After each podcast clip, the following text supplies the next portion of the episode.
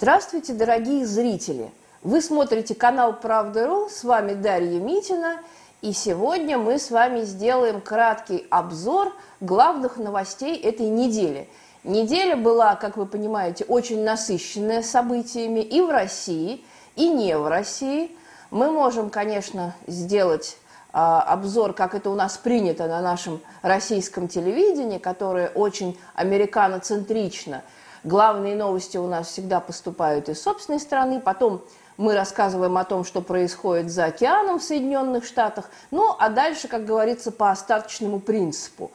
Мне самой этот принцип не нравится, но, тем не менее, не поспоришь с тем, что основные новости этой недели в этом году Э, приходили к нам из своей собственной страны и действительно из-за океана. И когда я думала, как коротенечко назвать нашу сегодняшнюю с вами передачу, э, пришел в голову такой вот самый исчерпывающий и самый лаконичный вариант.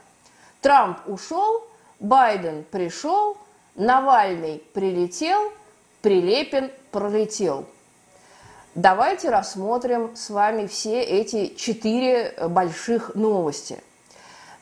Вчера, как вы знаете, прошла инаугурация 46-го президента Соединенных Штатов Джо Байдена, который стал, наверное, рекордсменом по возрасту, да, 78 лет этому новому президенту. Старый президент Трамп своего поражения не признал. Давайте с вами тезисно а, по этим основным а, позициям пройдемся, потому что очень часто в наших средствах массовой информации, не говоря уж об американских, проскакивает эта фраза, что наконец-то после э, нескольких месяцев тяжб, после э, упорной и изматывающей борьбы, после народного, так сказать, недовостания в Капитолии – Трамп, скрипя сердце, признал свое поражение и заявил об уходе из Белого дома. На самом деле это совершенно неверно. Никакого поражения Трамп не признавал. Есть такая традиция, которая уже десятилетиями соблюдается. Американцы очень консервативны и очень-очень постоянны во всем, что касается таких внешних традиций, внешних ритуалов. Есть такая традиция в Белом доме, что каждый уходящий президент оставляет послание, письмо с посланием в овальном кабинете своему преемнику. И вчера уже с вечера в интернете э, ходит э, якобы письмо, якобы Трампа, якобы Байдену, вот, которое состоит всего из нескольких слов. Джо, ты знаешь, что я победил. Вот, сделана эта э, картинка очень правдоподобно. Фейк, не фейк, так сказать, не знаю. Это уже, как говорится, не нам судить. Я думаю, что рано или поздно мы об этом узнаем. Но, тем не менее, суть понятна. Даже если э, Трамп не оставлял никакого послания Байдену, а он вполне мог это сделать, потому что он и так нарушил традицию, да, и так пошел, можно сказать, на вызывающий по американским меркам, по меркам американской консервативной элиты демарш, он не пожелал присутствовать на инаугурации своего преемника, тем самым выразив свое отношение и к процедуре выборов, и кандидатуре ее так называемого победителя. С точки зрения Трампа э, победитель именно что так называемый, потому что а, действительно, наверное, впервые в истории Соединенных Штатов результаты выборов настолько сомнительные, и результат их а, настолько сомнителен с точки зрения своей легитимности, что об этом, в общем-то, говорят все стороны. И э, те, которые поддерживают, собственно говоря, сложившийся статус-кво, поддерживают демократическую партию, и те, кто остались в оппозиции к этому решению. Таких тоже немало. Это и сам Трамп, и его окружение, и трамписты, и просто люди, которые не доверяют крайне непрозрачному ходу этих самых выборов, голосования выборщиков и ставят под сомнение их итоги. А сомневаться действительно есть в чем, потому что, собственно говоря, мы с вами это все наблюдали, в какой-то момент подсчет был просто волюнтаристским образом остановлен, и через какое-то э, время э, демократическая сторона объявила себя победителем выборов. А процесс пересчета, который пытался инициировать Трамп, он не сложился, он забуксовал. Э, регионы и э, региональные элиты не поддержали, собственно говоря, порыв Трампа к пересчету голосов. Мы с вами помним, какой скрупулезный, какой подробный подсчет проводили в Америке, когда возникло сомнение в результатах выборов. Да? Вы помните, когда э, кандидаты в президенты Буш и Гор оспаривали таким образом свое президентство. И тогда от отринув в сторону все достижения электронной демократии, так называемой, да, которую нам так усиленно сейчас навязывают, американский народ постановил пересчитывать все вручную, дедовским, самым простым и самым надежным способом. В этот раз такого не произошло. Электронная демократия, спевшись да, с верхушкой демократической партии и связанной с ней финансово-промышленных групп, постановила, что Байден эти выборы выиграл. Может, это так. У нас нет сомнев... оснований сомневаться в этом, но нет и оснований этому доверять, поскольку мы не доверяем самой процедуре. Процедура вообще очень сомнительная, да, с точки зрения законов демократии. Соединенные Штаты, не будем забывать, несмотря на то, что они учат весь мир демократии, тем не менее сами этой демократией не являются – и в этой связи очень э, забавная речь Байдена инаугурационная, да, которую он написал и произнес, такая очень шапкозакидательская о том, что Америка показывает всему миру пример демократии. Америка – пример для всего мира. Это само по себе уже смехотворное заявление с учетом э, всего того массива информации, который мы знаем о политике Соединенных Штатов во всем мире. Но, тем не менее, вот такое заявление из уст вот этого полумаразматического совершенно персонажа мы с вами слышали. Итак, президент Трамп уходит, как он считает, непобежденным. Он смирился не с собственным поражением, он э, смирился с тем, что ему навязали эту ситуацию буквально силовым методом. Да? То есть он перестал быть президентом по факту а не по закону. Это его позиция. И, в общем-то, в каком-то смысле это можно понять. И вот те э, кадры, э, которые кто-то считает комическими, кто-то считает клоунскими, кто-то считает, наоборот, устрашающими из Капитолия, да, когда, собственно говоря, огромные массы остались за э, стенами э, Капитолия, и только несколько сотен человек, которым удалось проникнуть в здание – в общем-то, решили судьбу выборов. Желая того или не желая, они ее решили, потому что я склоняюсь к мнению, что действительно это была очень большая антиреспубликанская провокация, потому что, как мы видим, ни сам Трамп, ни верхушка республиканской партии не инициировала эти события. И, в общем-то, их сложно назвать стихийными, да, мне кажется, что действительно в этом есть элемент большой э, провокации. То есть эти события, они действительно поставили крест на президентских амбициях Трампа, которые к тому моменту, к 6 января, еще все-таки оставались. Да? Э, вот, и была надежда на некое иное решение проблемы э, выборов. Вот. Потом, после 6 января, эта надежда испарилась, ее не стало. Что мы видим? По самой инаугурации. Ну, саму, саму процедуру описывать нет смысла, вы ее видели. Э, немножко инфернально выглядел Вашингтон из-за проблемы с пандемией, коронавируса. Не было огромного массива людского, который всегда собирается на холмы Капитолия да, и стоит, смотрит всю эту процедуру вживую. Сейчас во время пандемии вместо обычных 200 тысяч зрителей, да, которые приглашаются на эту процедуру, было роздано всего лишь тысяча была роздана всего лишь тысяча пригласительных билетов, и поэтому улицы Вашингтона выглядели пустынными. Не просто пустынными, а инфернально-дьявольски пустынными, потому что э, людские массы заменяли флаги, флаги Соединенных Штатов. Город был весь Э, во флагах Соединенных, э, Соединенных Штатов, но без флагоносцев, да, без знаменосцев.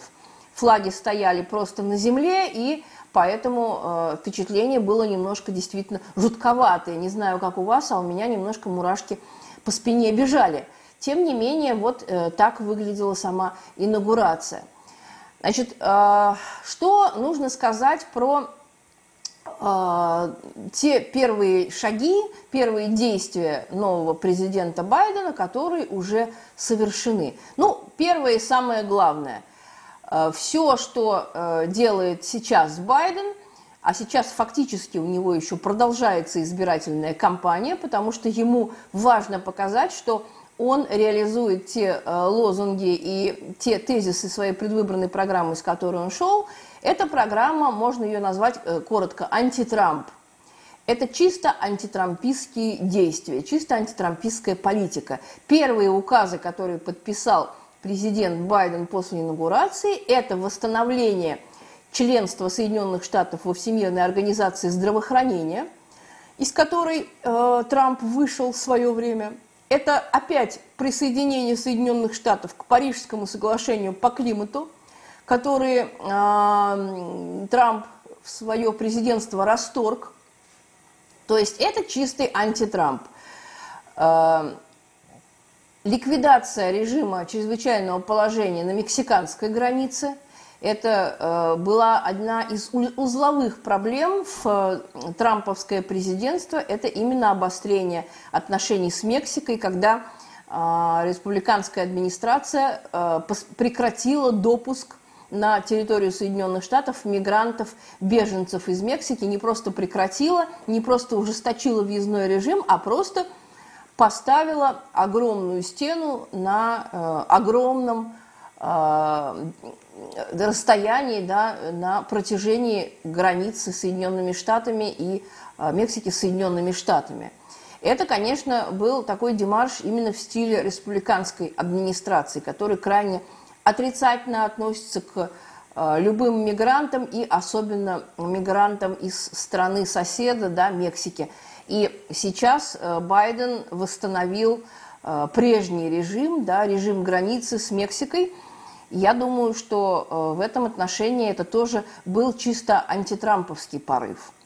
Помяните мое слово, если я не права, да, вы смело сможете меня критиковать, но я могу спрогнозировать, что через какое-то время а, пройдет время популистских жестов, и а, Байден немножечко будет сдавать назад и вернется к тому же самому режиму отношений с э, соседями, собственно говоря, которые заложил президент Трамп. Потому что здесь дело не в разнице республиканской и демократической администрации, а именно в, во внутриамериканской ситуации и в том, что, собственно говоря, э, проблема миграционная, она не решена ни демократами, ни республиканцами. Ответа нет на эти вопросы.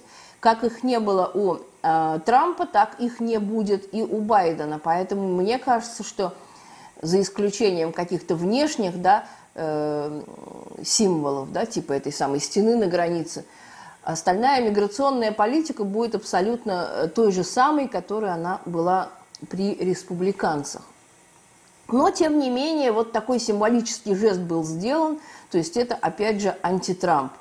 И еще несколько указов, которые тоже символизируют возврат, откат э, к, к временам Барака Обамы, да, то есть к, там, к тем временам, пока еще Трамп не был президентом.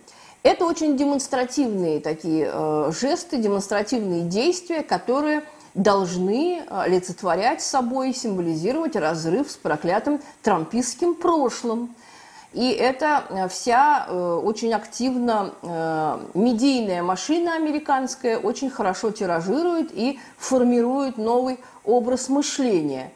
Посмотрим, как ситуация будет реализоваться в дальнейшем.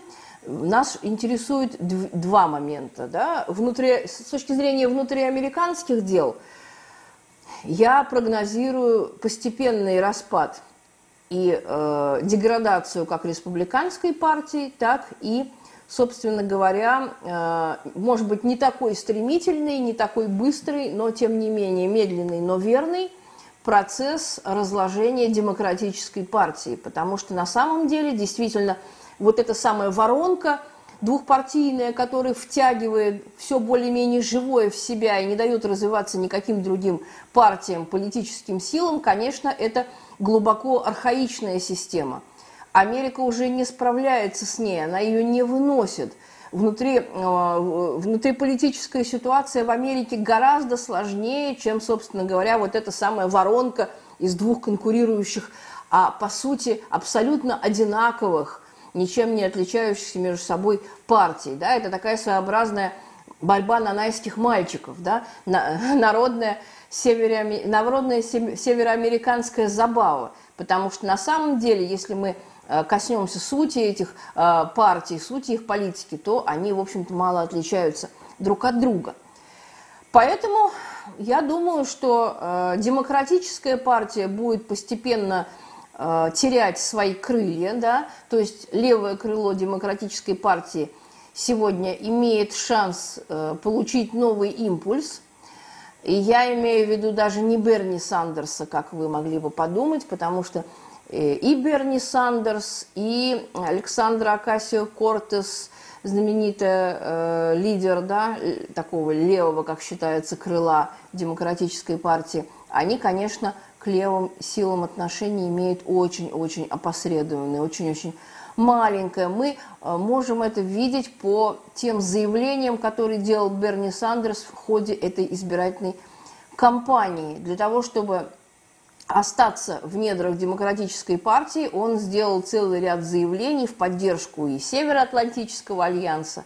Это были антироссийские заявления и э, тиражирование вот этого самого мейнстримного американского мифа о том, что Россия вмешивалась в американские выборы, все это из уст Берни Сандерса звучало. Поэтому, конечно, мы ждем вычленения из Демпартии левого крыла совсем с другой стороны – и это крыло есть, просто про него очень мало рассказывают, но тем не менее оно есть. Оно в основном располагается вне Сената американского, да, и э, это широкие демократические силы, связанные с э, множественными НКО, общественными организациями, профсоюзами и так далее. Это те силы, которые не имеют парламентского представительства нужного, да, адекватного парламентского представительства, потому что демократическую партию и э, то, что она делает в Сенате, конечно, адекватным политическим представительством назвать очень сложно. Тем не менее, эти силы есть, они давят. Мы видим э, огромный всплеск уличной активности в ходе э, антироссийских выступлений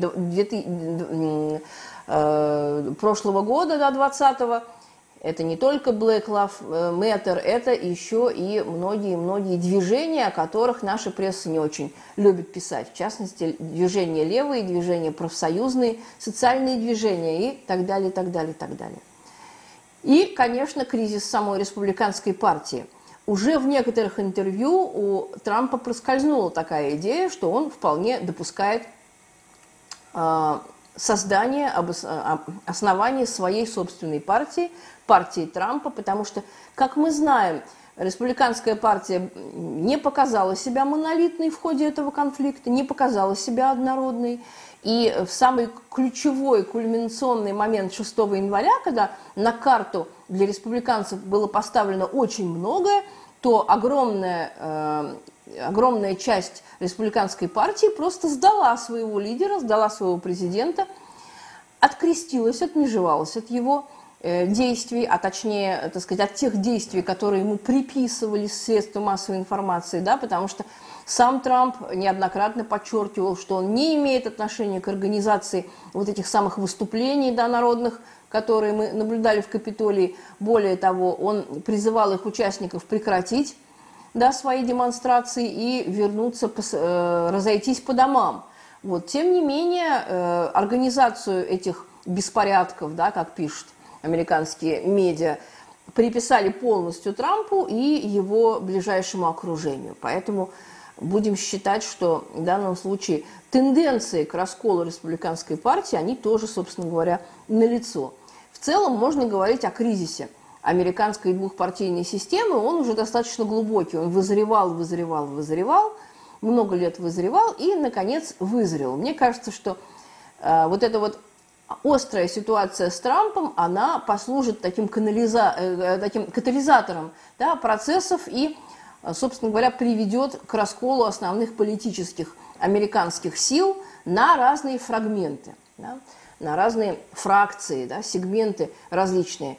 И это, наверное, закономерно, потому что вообще во всем мире процесс отмирания традиционных партий, он налицо. Мы сегодня с вами еще об этом поговорим на нашем отечественном российском примере.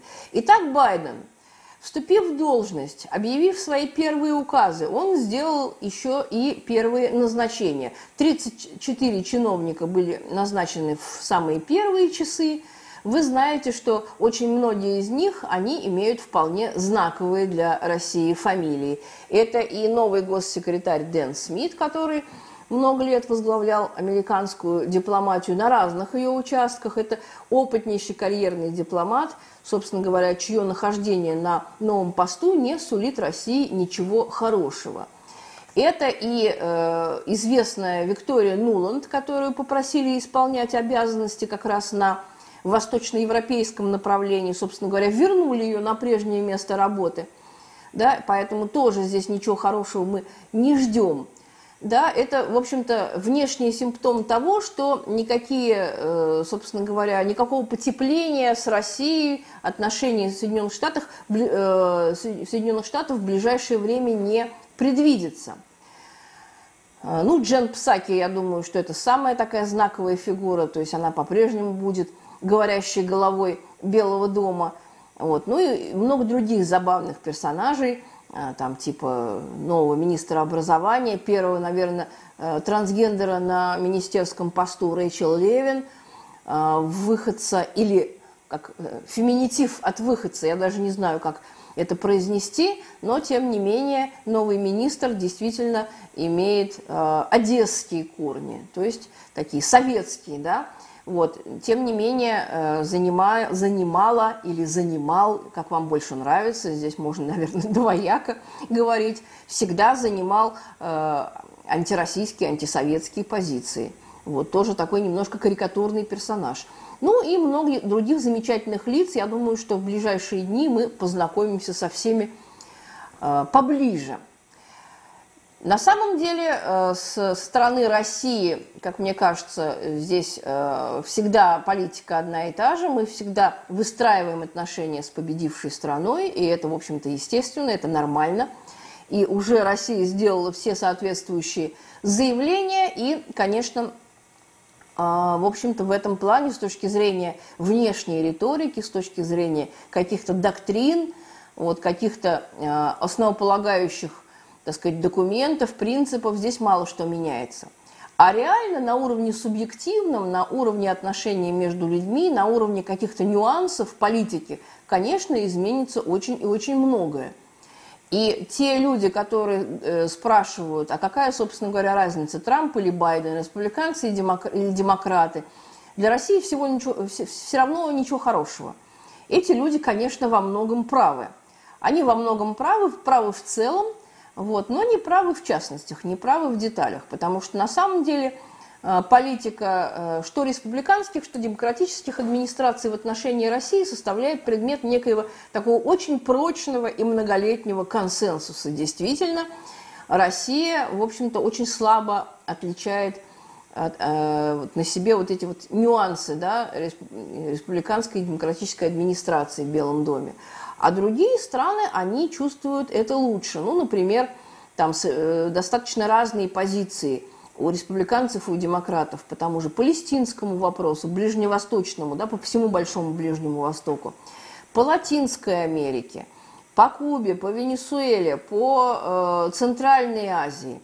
И самое, конечно, главное, по э, основному и главному противнику Соединенных Штатов, по Китаю.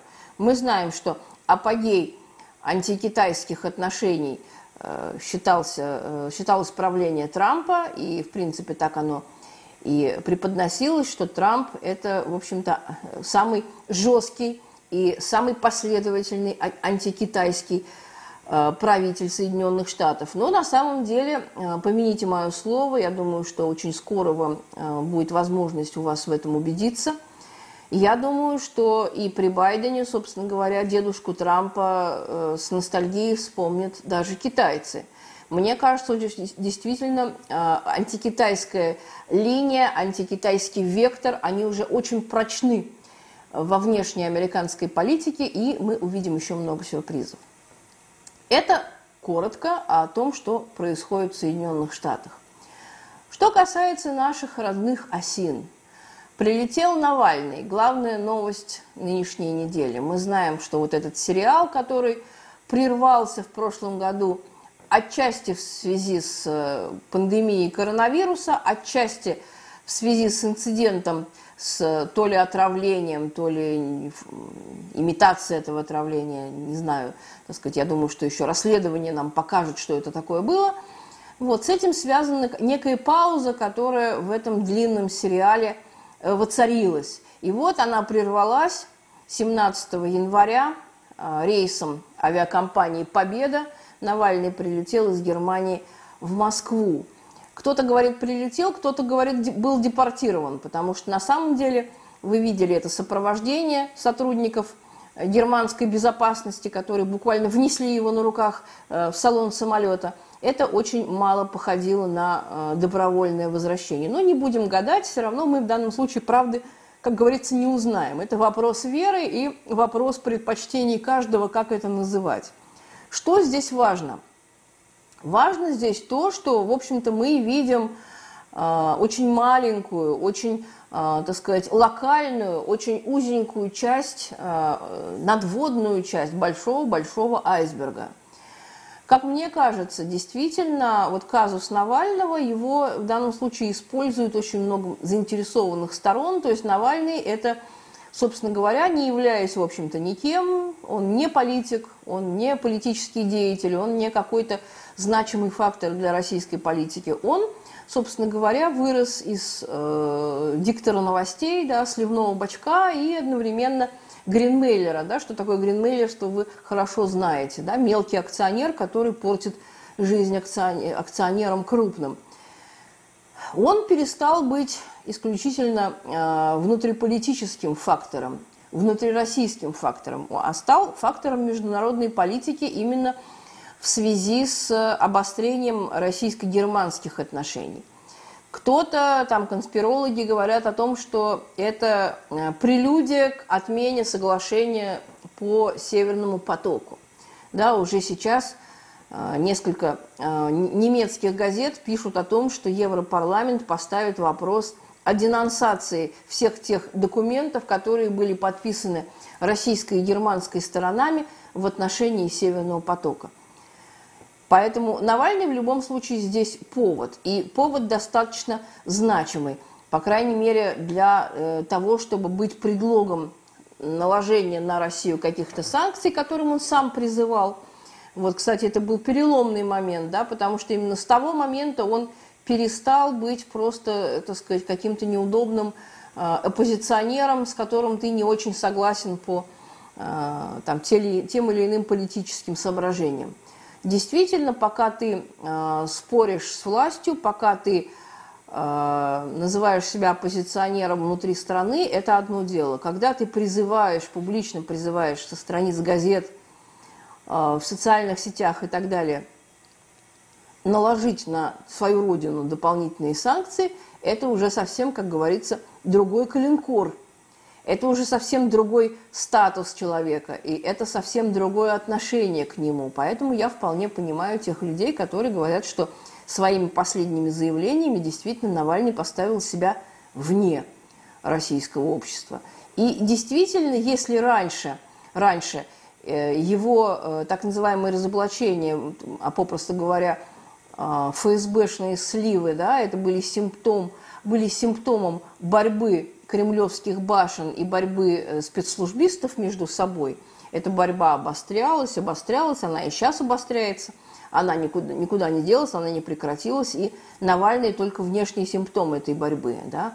Он работал с одинаковым, так сказать, усердием то на одну, то на другую сторону, и, собственно говоря, этим и э, приобрел популярность то сейчас, конечно, э, речь идет о том, что э, вот эти вот тексты, которые Навальный выдает за расследование своего фонда борьбы с коррупцией, никакого фонда нет, это чистая фикция, конечно. Вот, есть штат сотрудников, которые изображают некую деятельность. Вот, если раньше все эти сливы и вся эта информация, она носила характер утечек из российских спецслужб, а теперь, как э, уже об этом неоднократно было сказано совершенно разными людьми на разных уровнях, действительно, все эти сливы, они носят характер уже внешний. И последнее так называемое расследование про Геленджикский дворец, по прямым и косвенным признакам мы видим, что это работа не внутрироссийского производства. Это уже не ФСБ продакшн, как это было раньше про Сечина, про Миллера, про Медведева и так далее, и так далее, и так далее. Это совсем другое дело. Это уже, можно сказать, материалы переводные – и полученные по согласованию со спецслужбами западными. И когда вам рассказывают, что любой гражданин, который заинтересовался правдой и хочет узнать правду, может прийти в здание немецкого штази в Берлине и попросить, запросить любой документ, то это, конечно, полная чушь, и вы этому не верите. Если хотите, можете просто поставить эксперимент. Многие из вас бывают в Германии, зайдите в Берлине – а, в штазе, да, я думаю, что дальше не то, что проходной, а дальше входных ворот вы не попадете. Уж тем более никаких документов вам не дадут, не выдадут ни на руки, не дадут их перефотографировать, отксерить и разложить перед собой в белых папочках, якобы, да, как это делает Навальный. Вот, конечно, мягко говоря, вас оттуда очень-очень быстро, вы оттуда будете уносить ноги. Поэтому, конечно, э, налицо вот такой вот э, сговор да, западных спецслужб с какой-то частью спецслужб наших, да, которые давно-давно копают под целую э, группу российских элитариев. То есть одна группа российских элитариев руками силовиков, руками спецслужбистов валит другую группу элитариев. Это, конечно, забавно наблюдать. Если бы мы находились в зоопарке, то, конечно, можно было бы смотреть и расценивать это именно так. Но, к сожалению, это не зоопарк, это наша внутренняя политика, и здесь результаты могут быть совершенно неожиданными. Вот здесь сейчас э, важно не увлекаться какими-то прогнозами, долгосрочными прогнозами, потому что мы видим, что ситуация весьма динамично меняется. И что меня в этой ситуации печалит?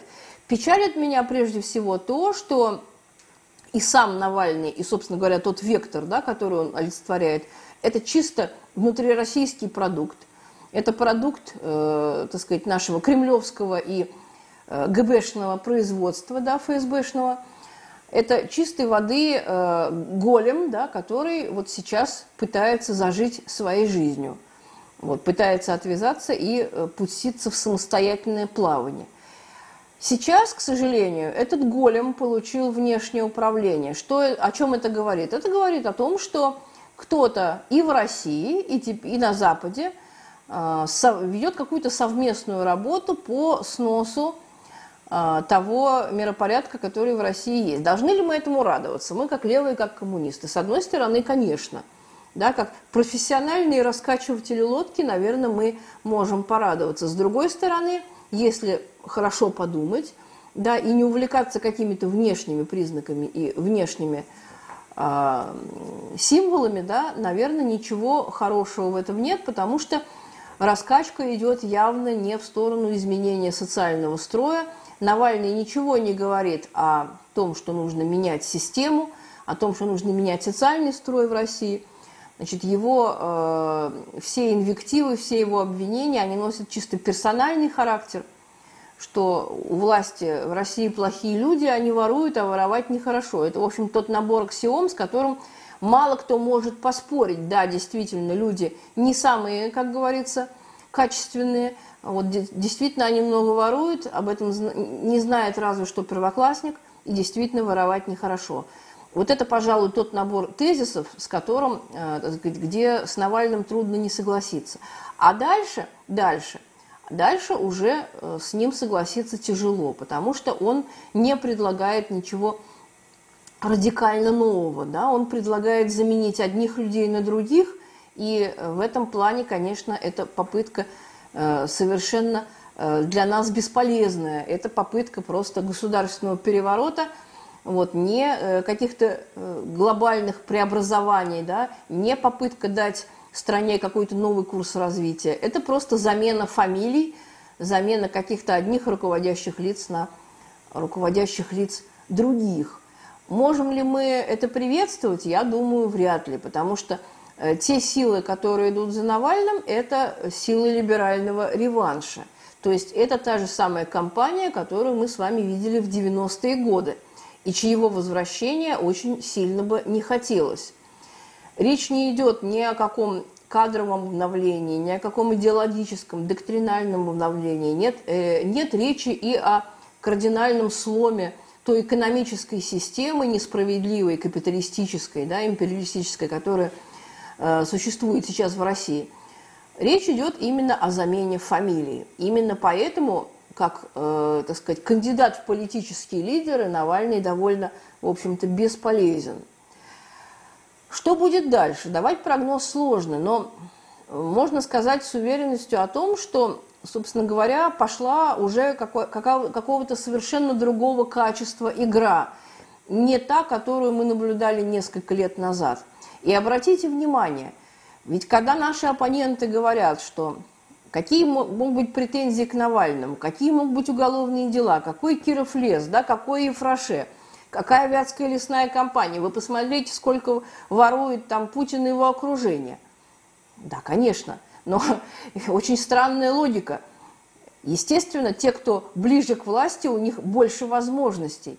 Но значит ли это, что мы должны поднимать э, на, свое, на свои знамена и делать, так сказать, лидерами наших с вами каких-то протестов против власти людей, мягко говоря, нечистоплотных, которые, собственно говоря, сами ничем не отличаются от тех, кого мы критикуем. Ведь посмотрите, на э, уголовные статьи Навального, в принципе, то, все то же самое, абсолютно те же самые обвинения, которые э, сам Навальный предъявляет э, Путину и его окружению. Да?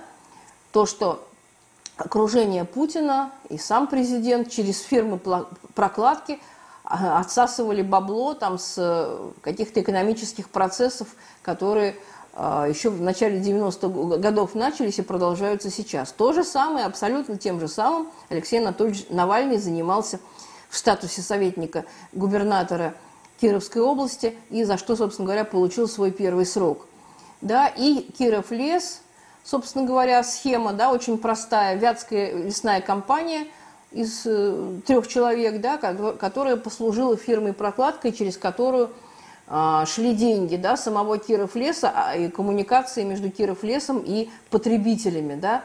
Закупка а, лесной, продукции лесного хозяйства, лесной промышленности по низким ценам, по низким закупочным ценам и перепродажа по завышенным, по коммерческим ценам конечному потребителю. Вот эта самая схема, в которой Навальный обвинял Путина и его подельников, в принципе, она точно таким же образом им же самим и воспроизводится. Это одна и та же матрица, один и тот же алгоритм поведения. Поэтому, конечно, ни о каком кардинальном различии между той группировкой, которая рвется к власти, поднимая на щиты Навального, и э, той группой, которая обладает властью в России сейчас, ее просто нет. Поэтому здесь очень э, глупо, конечно, занимать какую-то сторону но сам, сами процессы, они разворачиваются достаточно стремительно. И я думаю, что э, кульминацию да, вот, это, вот этой самой борьбы, борьбы башен, борьбы различных групп в спецслужбах мы увидим ближе к осени этого года, к выборной кампании, к избирательной кампании, которая нас ждет в сентябре.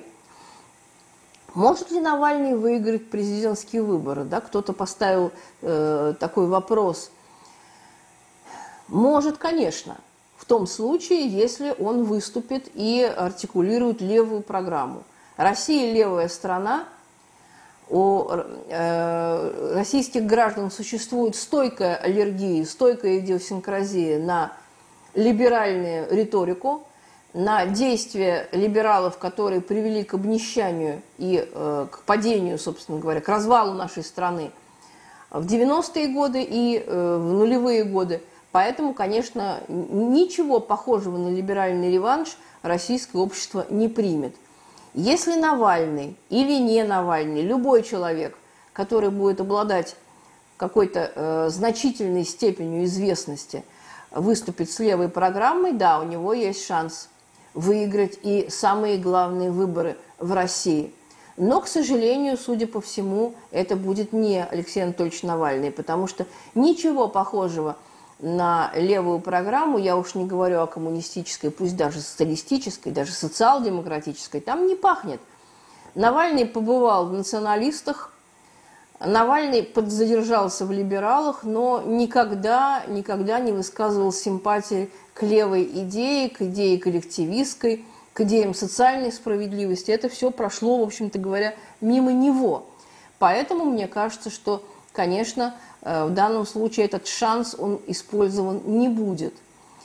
В данном случае мы видим исключительно э, ширму, да, исключительно, как я уже сказала, надводную часть айсберга. И гораздо интереснее, что скрывается под этой самой темной ледяной водой. Но, собственно говоря, всему свое время. Я думаю, что очень скоро мы об этом узнаем.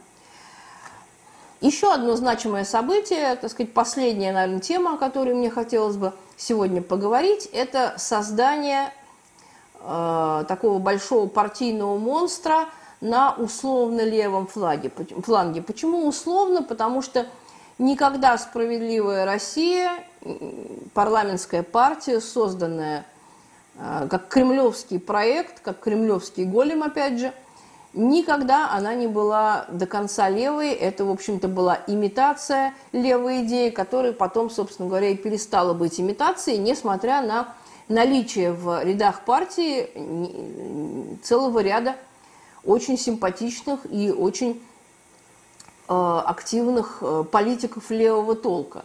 Их наличие, оно не делает справедливую Россию ни левой, ни социалистической, к сожалению. Да? Это те исключения, которые лишь подтверждают правила.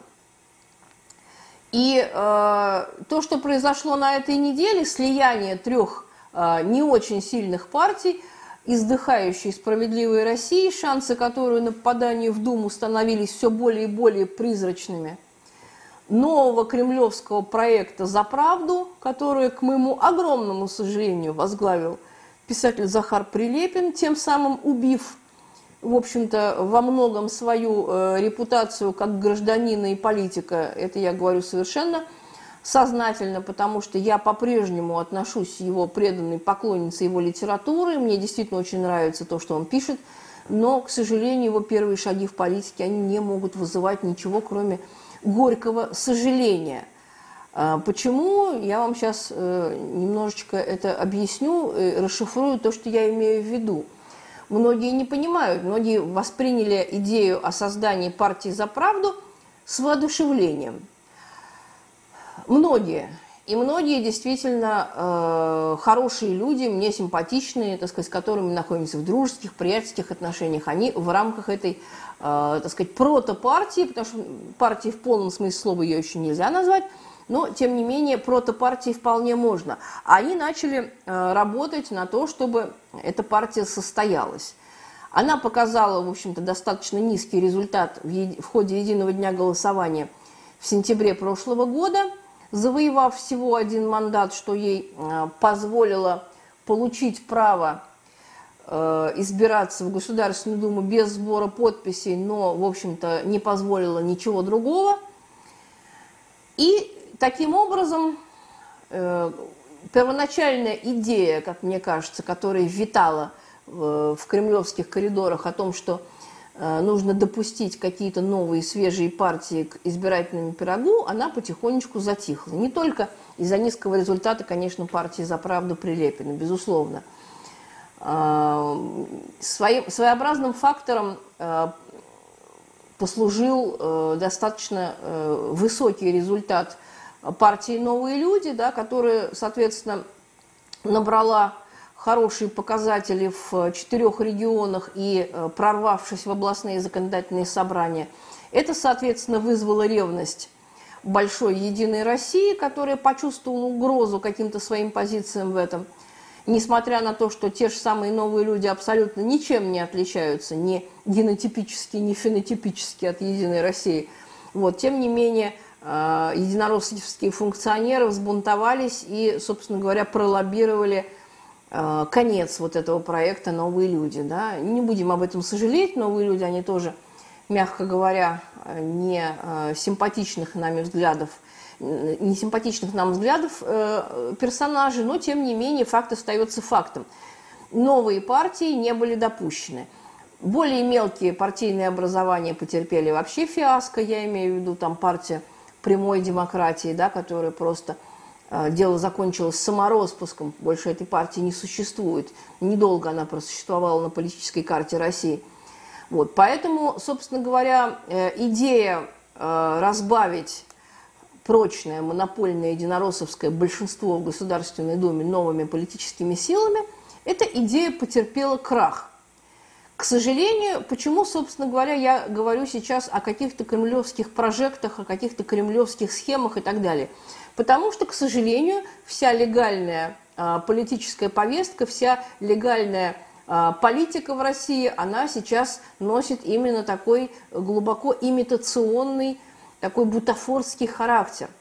Это не настоящая политика, это не движение народных масс, это не какие-то реальные электоральные симпатии, это именно что движение на шахматной доске различных фигур и различных кукол, за веревочки которых дергают кремлевские кукловоды. Да, к сожалению, давайте скажем прямо, на протяжении ряда лет вот эта э, ситуация, она у нас в легальном политическом поле. Все, что более-менее свежее, здоровое, идущее именно от толщи народной, да, оно все не получает никакого политического представительства, никакого парламентского представительства, не получает не естественным образом, а искусственным. Эти партии не допускаются ни в какие парламенты или допускаются как-то очень частично и дозированно. В общем, Кремлю удалось, к большому сожалению, поставить этот процесс – под собственный контроль. И вот, вот одним из таких проектов, таких больших кремлевских прожектов явилось именно создание очередного левого фейка, левого симулякра, псевдолевого симулякра, скажем так, в виде трех объединившихся полудохлых партий. Кто выиграл, а кто проиграл? Ну, э, среди выигравших, конечно, это Сергей Миронов – я уверена, что в данном случае он главный бенефициар вот этого состоявшегося объединения, потому что, с одной стороны, «Справедливая Россия» катастрофически теряла рейтинг и уже балансировала на грани прохождения в Государственную Думу. Вот. А э, вливание свежей крови новых раскрученных лиц, конечно, в данном случае поможет набрать те сотые или десятые процента, которые могут, собственно говоря, решить судьбу всего избирательного списка. Это с одной стороны – а самое главное, это то, что э, Миронов и его «Справедливая Россия», лишившись главного и основного спонсора, украинско-российского олигарха Александра Бабакова, который э, в чем-то там, не знаю в чем, э, повздорил с руководством «Справедливой Россов» и ушел в свободное плавание и в какой-то момент решил проспонсировать хотя бы частично изначально создание партии «За правду», теперь возвращается в родное лоно родной партии, возвращается в родные осины и по-прежнему будет вкладываться в справедливую Россию. Мне кажется, что это был главный мотивационный аргумент для Сергея Миронова пойти на вот такое объединение. Миронов выиграл все. Он выиграл с точки зрения названия, потому что по-прежнему эта партия будет называться и э, ассоциироваться у избирателей именно со справедливой Россией. Да? Все остальные названия, они э, проглатываются в кратком наименовании и не будут произноситься вообще. Отчасти выиграл сам Захар Прилепин, несмотря на то, что мы ролик назвали, что Прилепин пролетел. Наверное, это не совсем точно. Пролетел, конечно, не сам Прилепин. Сам Прилепин имеет э, большой шанс получить мандат депутата Государственной Думы в том случае, если действительно вся эта громоздкая, очень тяжелая, нелепая, неуклюжая конструкция все-таки в Думу прорвется, то э, Захару Прилепину гарантирован мандат. Но проиграли все те люди, которые выстраивали на протяжении вот последнего года с ним партию «За правду». Партии «За правду» больше нет. Она фактически ликвидирована, де-факто ее больше не существует. Поэтому все те люди, которые вынашивали какие-то свои надежды, чаяния, может быть, амбиции – а шли э, в эту партию не какие-то амбициозные карьеристы, которым хотелось мандатов, там, ставок или еще чего-то. В эту партию шли люди искренние, люди шли, которые хотели действительно что-то реально изменить, которые не видели возможности изменить нашу жизнь в рамках существующей партийной системы, в рамках правящей партии «Единая Россия», в рамках легальной парламентской оппозиции, в рамках бутафорской коммунистической партии Российской Федерации, которая тоже представляет собой не совсем полноценную оппозиционную партию.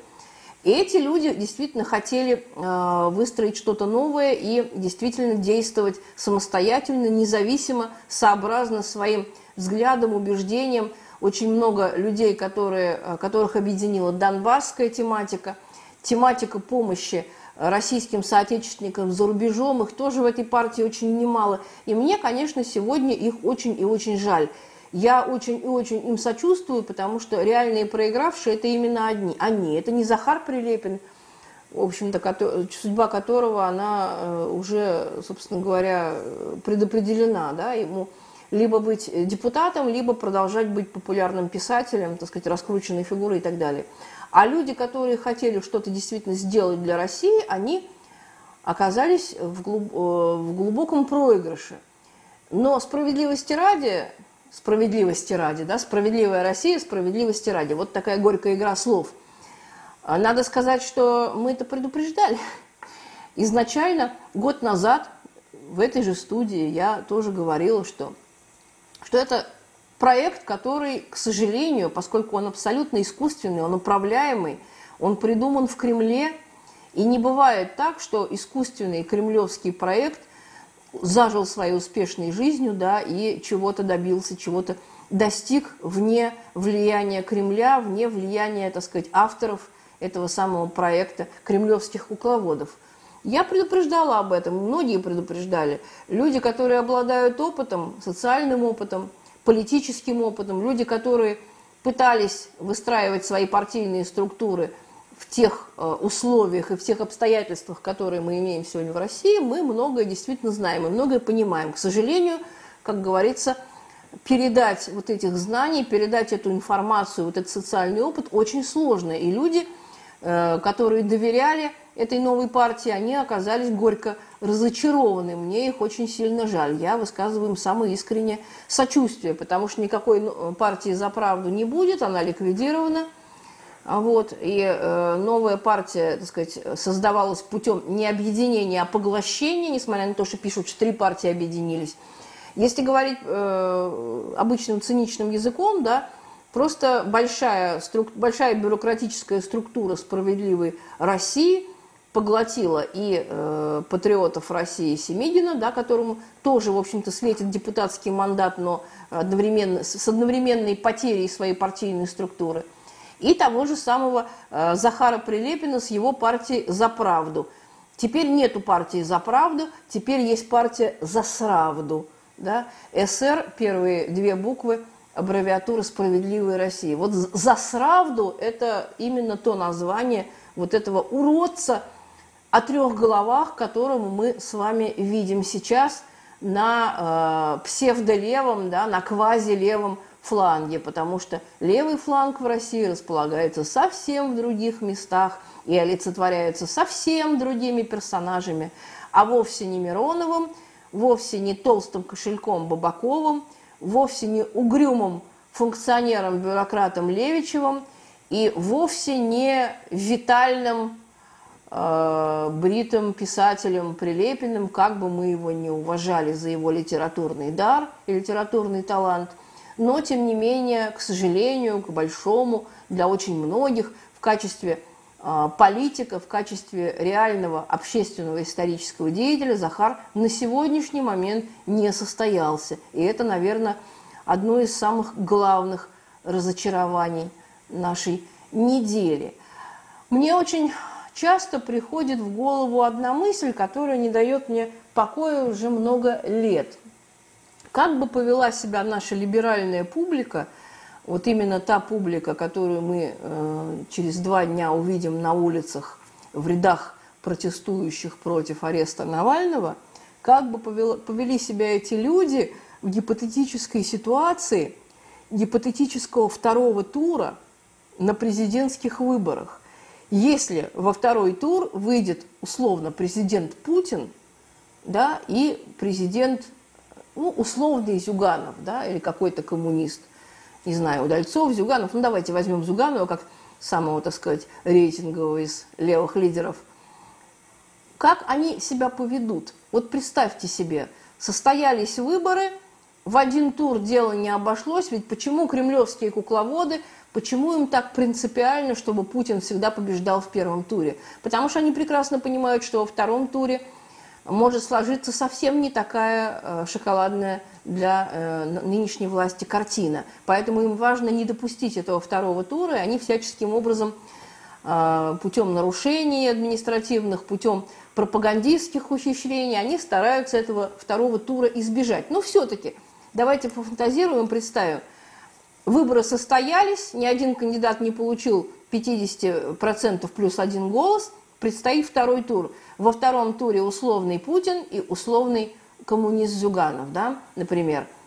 Как себя поведет вот эта либеральная публика из числа адептов там, Навального и его либеральных друзей? За кого она призовет высказываться? Ведь если она призовет высказываться за Зюганова, с учетом того, что Путина она ненавидит, она ждет, не дождется, пока он, э, так сказать, так, э, тем или иным способом не покинет свой э, президентский пост и так далее, она делает все возможное для того, чтобы, э, так сказать, Путина поменять на кого-то другого, более близкого, более социально, так сказать, близкого и приятного, да, своей тусовки. И что получится? Они при, призовут голосовать за Зюганова – для того, чтобы вернуть к власти коммунистов, даже как они представляют, да, ну мы не считаем КПРФ коммунистами, но неважно, да, но сам, ну, сам факт, да, что либералы призовут голосовать за коммуниста Зюганова. Вы, как, вы, вы это себе реально представляете? Я уж не говорю о том, если на его месте будет действительно, действительно настоящий коммунист какой-нибудь там условный, Удальцов, да? Я с трудом представляю. Я с трудом представляю, как господа Навальный, Гозман, Шендерович, Альбац э, и же с ними э, призовут голосовать за кандидата от коммунистической партии. Призовут ли они голосовать за Путина? Может и призовут, но это будет значить, что они э, отказываются от многих лет вот этой своей фронды, многих лет этой своей борьбы. Они называют вот это букашечно-таракашечное Э, копошение да, э, в этой пыли и грязи, они называют это борьбой. Ладно. То есть получается так, что они призовут голосовать за ненавистного Путина, против которого они драли глотку многие годы. Вот мне очень хочется посмотреть, как в этой ситуации поведут себя наши либеральные господа. Потому что, ну, нам понятно, мы, э, мы за левый проект, мы за социализм, мы за социалистический путь развития России, и для нас выбор совершенно очевиден. Да, мы проголосуем за левого кандидата, который провозгласит смену социально-экономического строя с капиталистического на социалистический. А что будет делать условный Шендерович в ситуации гипотетического второго тура? Вот это для меня огромная, огромная загадка – удастся ли мне стать свидетелем вот этого сакраментального выбора, это большой-большой вопрос. С вами была Дарья Митина. Всего хорошего, до скорой встречи.